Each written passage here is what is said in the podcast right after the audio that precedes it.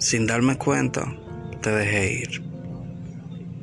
Un día desperté sin pensar en ti. Sin darme cuenta, ya no me dolió el hecho de que nos soltamos. Un día desperté sin notarlo.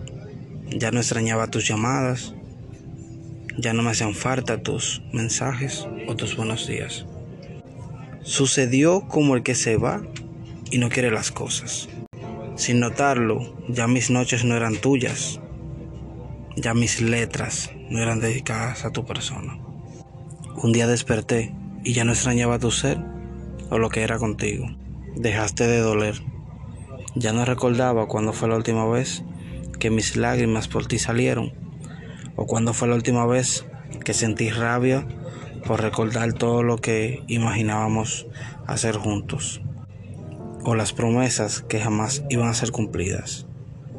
Pero cuando me di cuenta que ya no volvería a ti y de que ya no te extrañaba, leí las cartas que me dejaste y empecé a extrañar la manera en la que escribía sobre mí.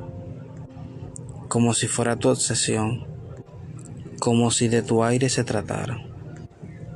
Le golpeó un poco a mi arte el hecho de que ya no iba a ser tu musa, que tus escritos para otras siluetas serían. Pero, ¿por qué extrañar algo que de todos modos soy? ¿Por qué extrañar las dedicatorias que eran solo eso? Dedicatorias. ¿Por qué extrañar escritos que siempre he hecho para mí? ¿Por qué extrañar ser tu musa cuando he sido la inspiración de los mejores poemas de otros autores? He sido sueño para aquellos escritores que sin conocerme todo lo rima con mi nombre, con mi esencia y mi sonrisa.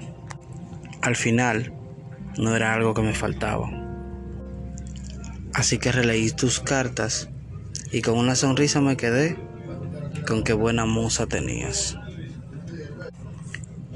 Entonces, definitivamente, Dejé de dudar y todo se convirtió en recuerdos con los cuales sonrío.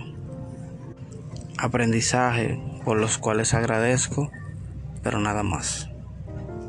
Ya me despertaba sin querer volver atrás. Un día me desperté y sin darme cuenta, solo fuiste alguien a quien amé. Y tiene partes de mí que ya no van a regresar.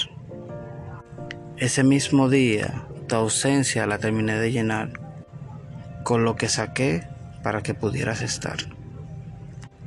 Pedacitos de mí y de la paz de la que varias veces te llegué a hablar.